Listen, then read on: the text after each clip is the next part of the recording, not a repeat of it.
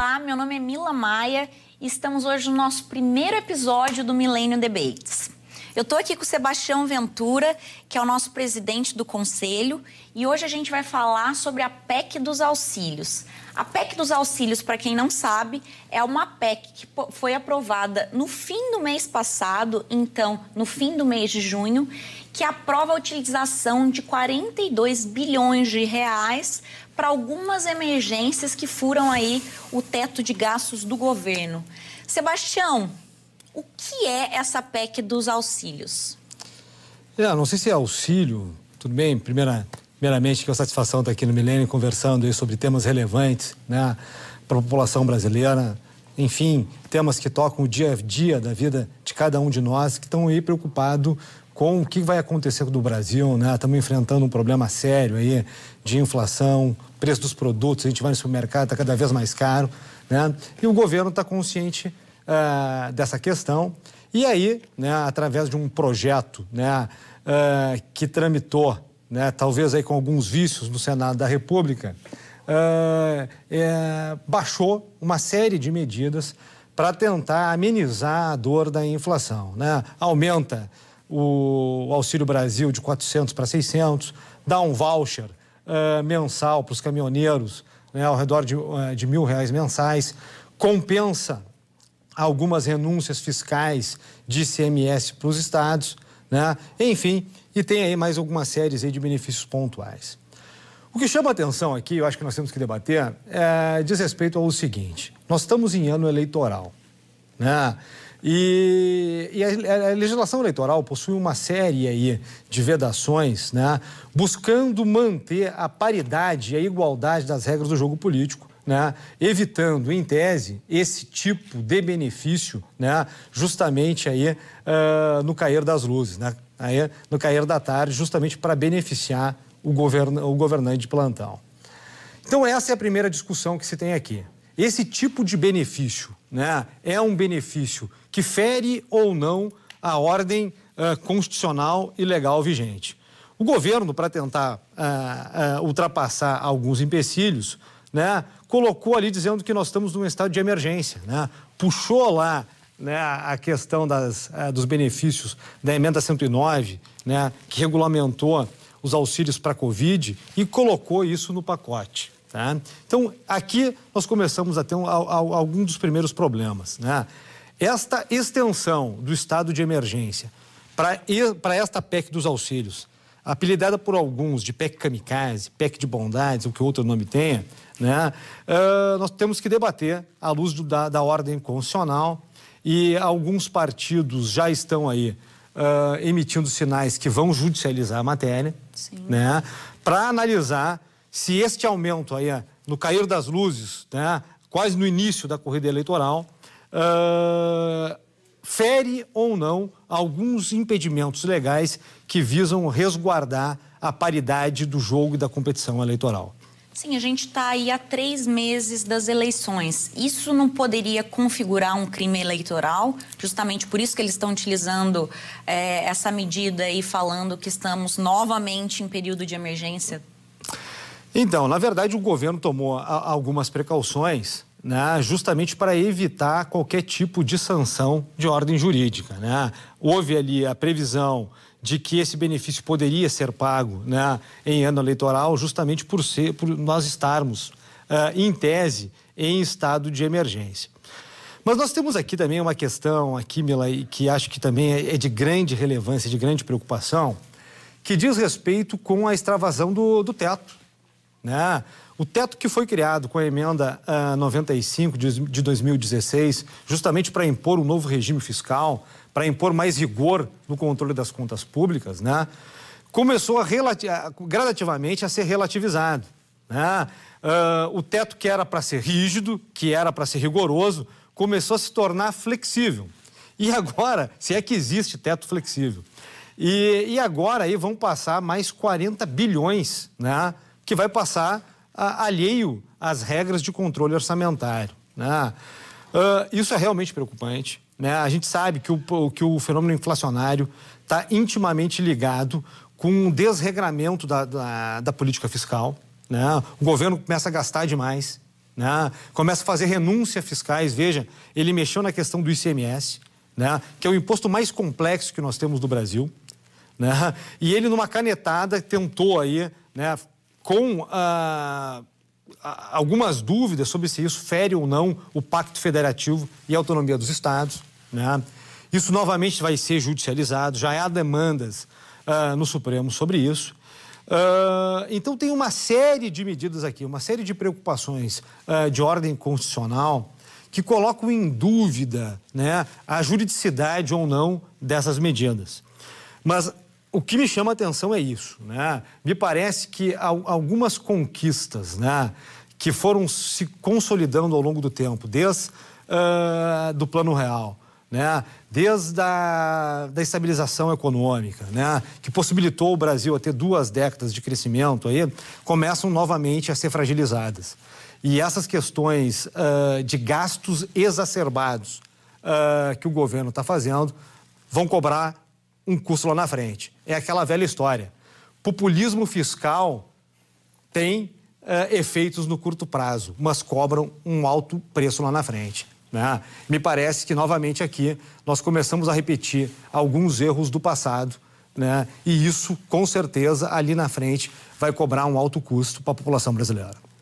lembrando, Sebastião, que já durante o período da pandemia, é, o governo ele já decretou esse estado de emergência justamente para ele aumentar e criar esse Auxílio Brasil, que foi aí uma modificação que ele fez do Bolsa Família.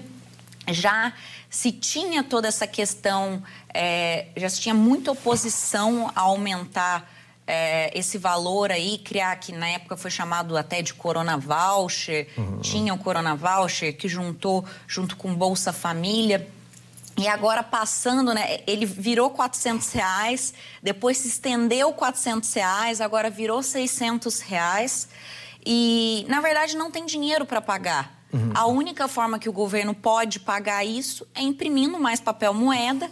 Nós já estamos numa fase em que não é, o governo não está conseguindo conter a inflação. Uhum. Já se utilizou a política monetária é, fazendo medidas aí tanto mexendo na, na, taxa básica de juros, né, na, na nossa Selic, mexendo também é, na parte da, de quanto que o, os bancos eles podem ou não é, trabalhar no compulsório, quanto que eles podem emprestar ou não e manter de dinheiro.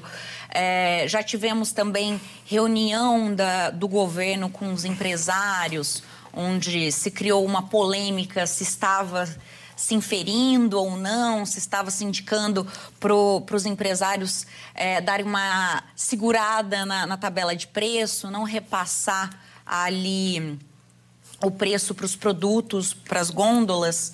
É, isso não seria mais um problema, mais uma vez que, é, na verdade, eles não estão passando a, qual o tamanho do problema para a população e, na verdade, não está sendo visto isso na hora de aprovar é, seja nível Congresso, Senado? Uhum. Não, veja, o Brasil tem o mau hábito de não aprender com, não aprender com o passado. A nossa memória é curta. Né? Quando começaram a falar essa história de tabelamento aí, eu lembrei da época lá dos fiscais do Sarney.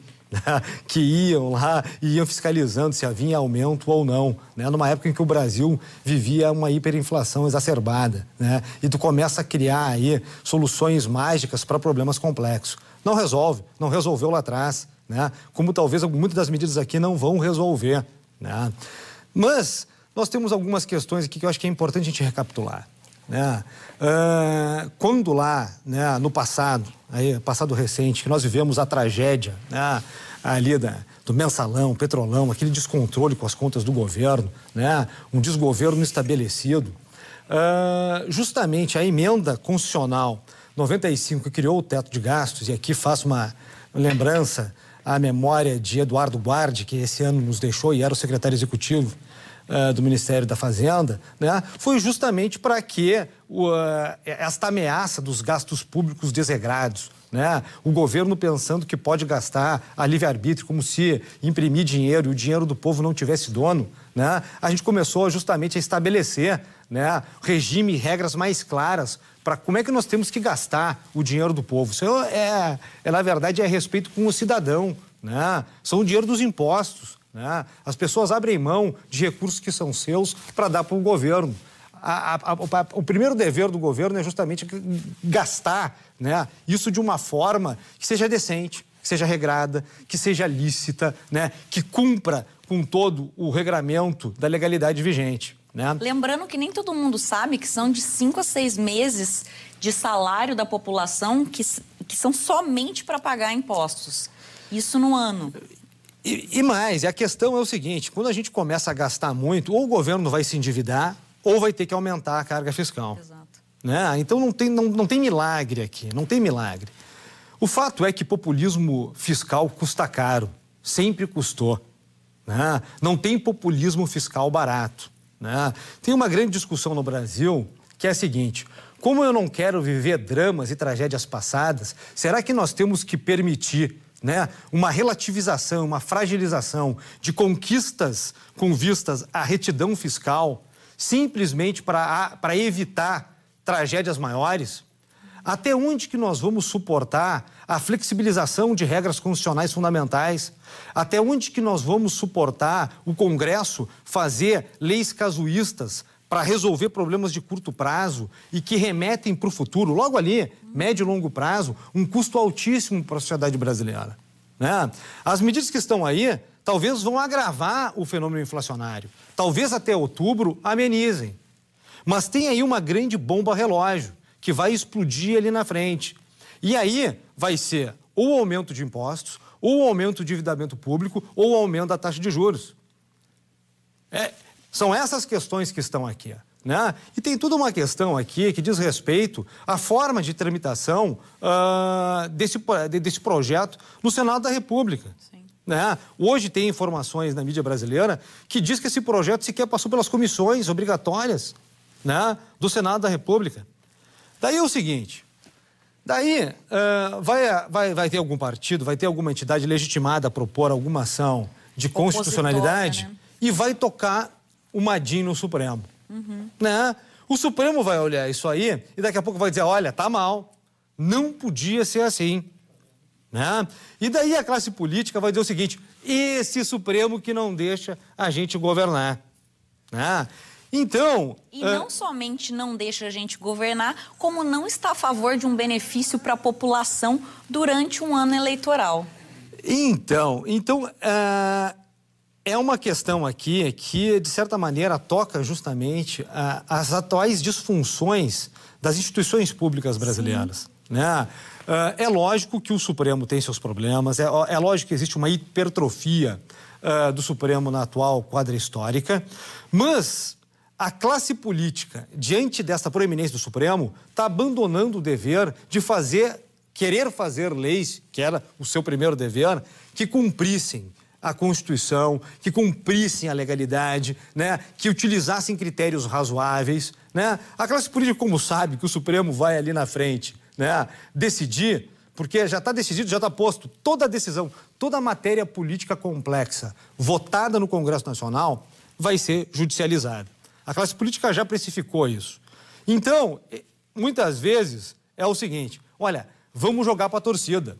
Vamos baixar um monte aqui de norma que nós queremos fazer, supostamente para beneficiar as pessoas, mas que ferem a legalidade, e vamos deixar o Supremo, esse rojão no colo do Supremo. Depois, se estourar, a responsabilidade são dos ministros e não nossa. Nós tentamos, mas o Supremo não deixa. E tanto para o lado bom quanto para o lado ruim. Porque se o Supremo ele barra, vamos falar, nossa, a, a, a quem propôs todos eh, esses auxílios, toda essa mudança, vai falar, não, a gente tentou melhorar, mas foi o Supremo que barrou. E também, se estourar a bomba e for ruim, ah, não, mas foi o Supremo que aprovou. Então, das duas formas, realmente, fica um impasse.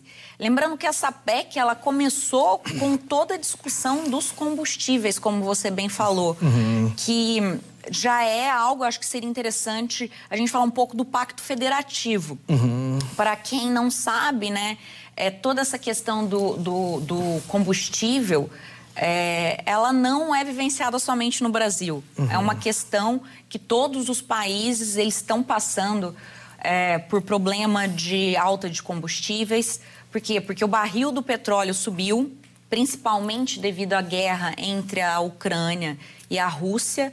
É, tivemos aí é, um, um, problema no todo no gasoduto ali que ia desde a da Rússia até a Ucrânia, né, passando pela região da, da Crimeia, que na verdade tinham duas é, duas linhas ali, as duas pararam de fornecer para Europa, Alemanha, e tudo isso também influenciou para o aumento do preço do petróleo. E, ao mesmo tempo, também aqui no nosso país, a gente passa por um período de alta do dólar. Então, foram duas medidas que subiram, uhum. e desde o período do governo Temer, a gente tem aí uma paridade de preços internacional. Então, o preço do petróleo aqui no nosso país é igual ao de fora e é muito importante entender que essa paridade de preços, ela precisa existir, porque na época que ela não existia, a Petrobras colocava no bolso o prejuízo.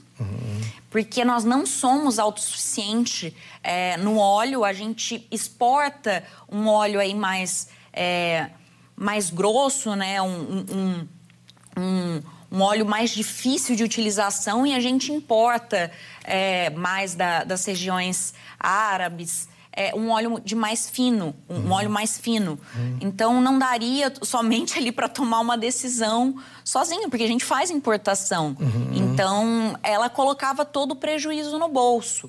Então para o governo tentar solucionar essa medida de, de preço tanto final ali nas bombas, como o preço também de alta do, do petróleo, uma das soluções foi o quê? Vamos obrigar os estados a diminuir o ICMS. Uhum. Só que tem toda essa questão que o ICMS ele é um tributo a nível estadual, né? Ele está ali para decisão do estado.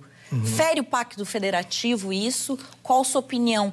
Teria outra medida para solucionar o problema do combustível no nosso país? É, vamos lá, né? O ICMS é um imposto estadual e é o imposto mais complexo do Brasil. Sim. Tá? A legislação, é, ela varia né, nos 27 estados brasileiros, né? E é realmente um, um, um tributo complexo porque ele também impacta a receita dos municípios, que recebe ali aquela porção obrigatória do repasse. Tá? Então, uh ele é absolutamente problemático, ainda mais em ano eleitoral, onde tu está retirando receita, né, tanto de estados quanto de municípios. Esta é uma discussão central, já está no Supremo, em se saber se essa medida do governo, de cima para baixo, fere ou não uh, a autonomia dos estados. Tá? Essa é uma discussão importante, o Supremo vai, vai se pronunciar. Uh, o ministro Gilmar Mendes fez uma reunião recente para tentar compor os interesses, né, ouvir os estados. E, e, é uma matéria realmente que é imprevisível de saber como isso vai terminar, porque existem, sim, argumentos que justificam a medida do governo, que, que tentam embasar juridicamente a medida do governo, mas eu também vejo como muito forte esta questão federativa que deveria se privilegiar as deliberações estaduais. No todo aqui, Mila, uh, vamos lá, né? Nós somos um instituto liberal que prega cada vez menos Estado na economia, Sim. que prega eficiência e redução de impostos, né? Menos intervenção. Menos intervenção, etc. Não pauta, não pautar preço, etc. Tudo, tudo isso nós defendemos aí há muito tempo. Tá? A grande questão é, pô, haveria então uma contradição, já que o governo baixou uh, os impostos aí, né? Por que, que nós estamos debatendo aqui? Porque uma questão é reduzir impostos de forma responsável ou reduzir impostos de forma casuísta. Né? Casuísmos geralmente não terminam bem. Né? E o governo, o governante que está lá deve ter essa responsabilidade.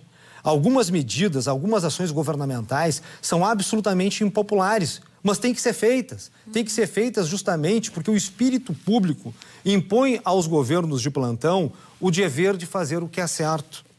E fazer o que é certo, muitas vezes, não gera voto. Exato. Não gera voto. Então, a, a, nossa missão aqui do, no Instituto Milênio é justamente nós levarmos à população informações que são corretas, defender o que é certo. Não importa o governo de plantão, nós somos apartidários, não temos lado. Né? Fazemos críticas a A, fazemos críticas a B, fazemos críticas a C, porque nós defendemos o que é o correto, o que é o certo. Né? Então, é, de tudo isso que nós estamos vendo aí, uh, eu vejo que uh, eu vejo com muita preocupação esse populismo fiscal em curso. Acho que sob a, a bandeira né, de se proteger os pobres dos efeitos nefastos da inflação, talvez nós estamos gerando mais inflação no futuro. Uh, vejo que essas, redu eh, essas reduções uh, fiscais, tributárias tópicas, vão redundar em mais tributação lá na frente, ou mais endividamento público, aumento do juro. Hoje o dólar já explodiu, em razão, os mercados não receberam bem né, esta PEC aí de bondades. E a gente vê os problemas se avolumando. Né? Quem, quem viveu a época da inflação, pré-plano uh, real, né, sabe o, o, drama que isso gerava. Tu ia, uh, tu recebia o teu salário, tu tinha que ir no dia lá fazer rancho. As pessoas tinham uma dispensa lotada em casa. Porque se tu não pegasse teu salário e não comprasse naquele dia, amanhã o teu poder de compra ia ser menor. Hoje as pessoas estão sentindo isso mês a mês. Não era diário como era no passado. E isso é grave. Existem alguns sintomas que estão aí mostrando que algo não vai bem no Brasil. Então nós deveríamos ter, ao invés de soluções mágicas, milagrosas, nós devíamos ter a dignidade de olhar as questões com seriedade e debater como adultos e não como crianças, muitas vezes, que pensam que é pegar uma caneta, assinar uma lei e está resolvido. Não, não é. Né? O Brasil é um país continental. Né? Existem estados importantes, existem municípios importantes. Isso pressupõe diálogo, pressupõe composição de interesses, pressupõe trazer todos os players para a mesa e encontrar soluções né, que bem componham todas essas complexidades que o Brasil gera. É lógico que nós temos que olhar e compreender o drama humano, o, o drama da, das populações mais, mais carentes, o drama dos mais pobres e procurar construir soluções para justamente bem ampará-los. Agora, não significa, eu já vi muito isso no Brasil, né? Daqui aqueles, não, aqui ó, vou, vamos fazer aqui um projeto cheio de bondades e lá na frente ele está botando dentro do pacote uma bombinha que vai explodir. Sim. É, eu, eu acho bem interessante isso que você falou, porque o, os estados e municípios, eles contam com, com essa verba, eles contam com esse tributo para o quê? Para destinar para educação, para saúde. Então, na verdade, o Brasil é um, é um eterno é, apagar de incêndios. No começo da pandemia, era assim: não, vamos, vamos nos preocupar com a saúde, economia a gente vê depois. Uhum. Agora já é a questão dos combustíveis, então a gente está empurrando sempre para depois para apagar um incêndio agora. Uhum. Então tá, agora a gente pega, coleta logo esse ICMS e depois, o governo como é que vai fazer? Uhum. Com, as, ah, com, os planos que eles já têm para o governo, deixa para a próxima, uhum. depois a gente vê de novo o que vai fazer.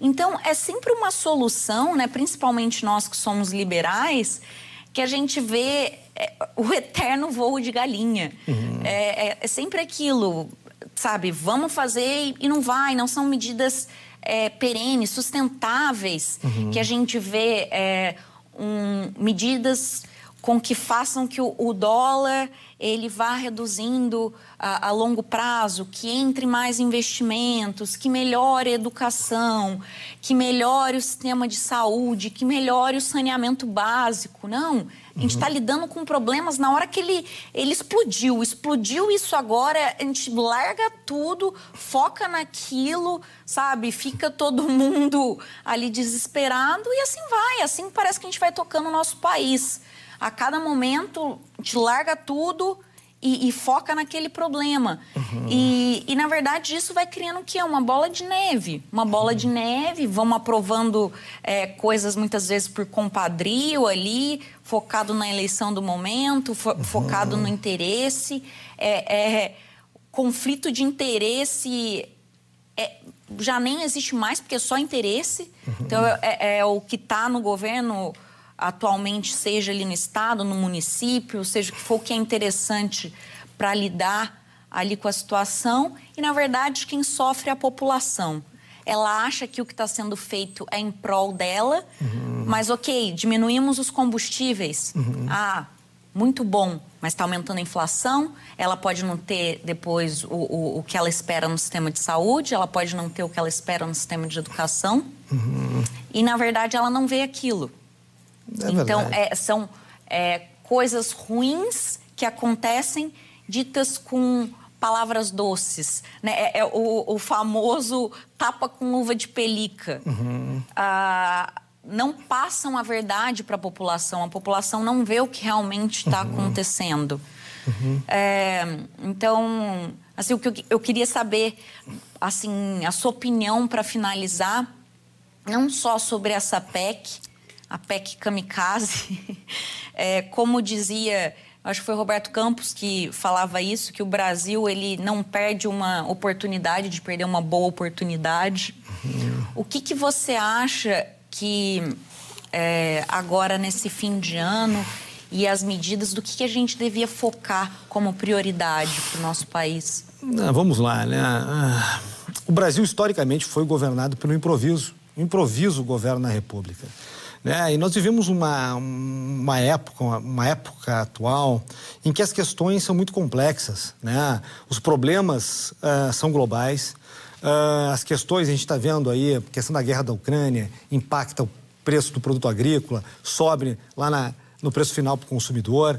Uh, então, o Brasil tem que procurar, de alguma maneira, construir consenso sobre pautas complexas que não são resolvidas com soluções milagrosas. Uh, nós estamos no ano eleitoral, um ano difícil. Esse tipo de, de, de, de, experiências, de experiência política deveria ser reduzida.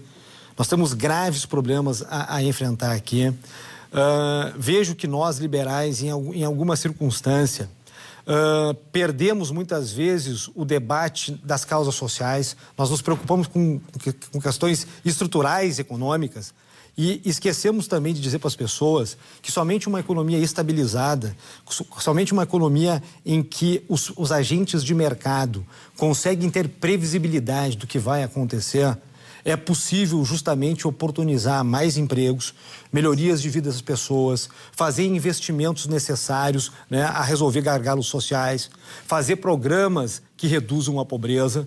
Né? Então, uh, existe um, um debate político muito importante que deve ser feito aqui.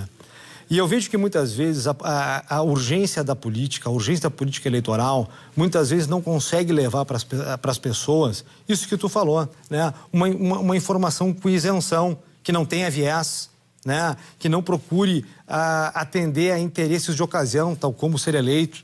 Né? Então, a, a, importância de nós realizarmos debates como esse que nós estamos fazendo aqui, né? procurando trazer os nossos especialistas aí que compõem o Instituto, aí, que nos honram com a sua presença, né? para levar uma informação imparcial, uma informação independente, uma informação que, ao invés de voto, procure apenas levar a boa informação às pessoas, é o nosso trabalho. Né? Então, uh, sim, eu vejo o futuro do Brasil com preocupação mas eu também vejo que existe uh, pessoas bem intencionadas e preparadas que podem ajudar o nosso país uh, a ter um futuro melhor. Agora, tem que ter trabalho, tem que querer participar da opinião pública, tem que querer participar dos debates da política democrática, tem que querer ajudar o Brasil a ser melhor que ontem. Sebastião, muito obrigada pela sua participação. Foi um prazer estar aqui contigo, colega de caminhada, colega do Instituto Millennium. E não percam nossos próximos episódios do Millennium Debates. Não se esqueçam também de clicar e assinar o nosso canal, curtir, enviar para os amigos, nos acompanhar nas redes sociais também, Instagram, LinkedIn e todas as outras redes. É que a gente vai estar sempre tentando passar de melhor forma para vocês, informação de qualidade, sem viés e falando a verdade. Muito obrigada.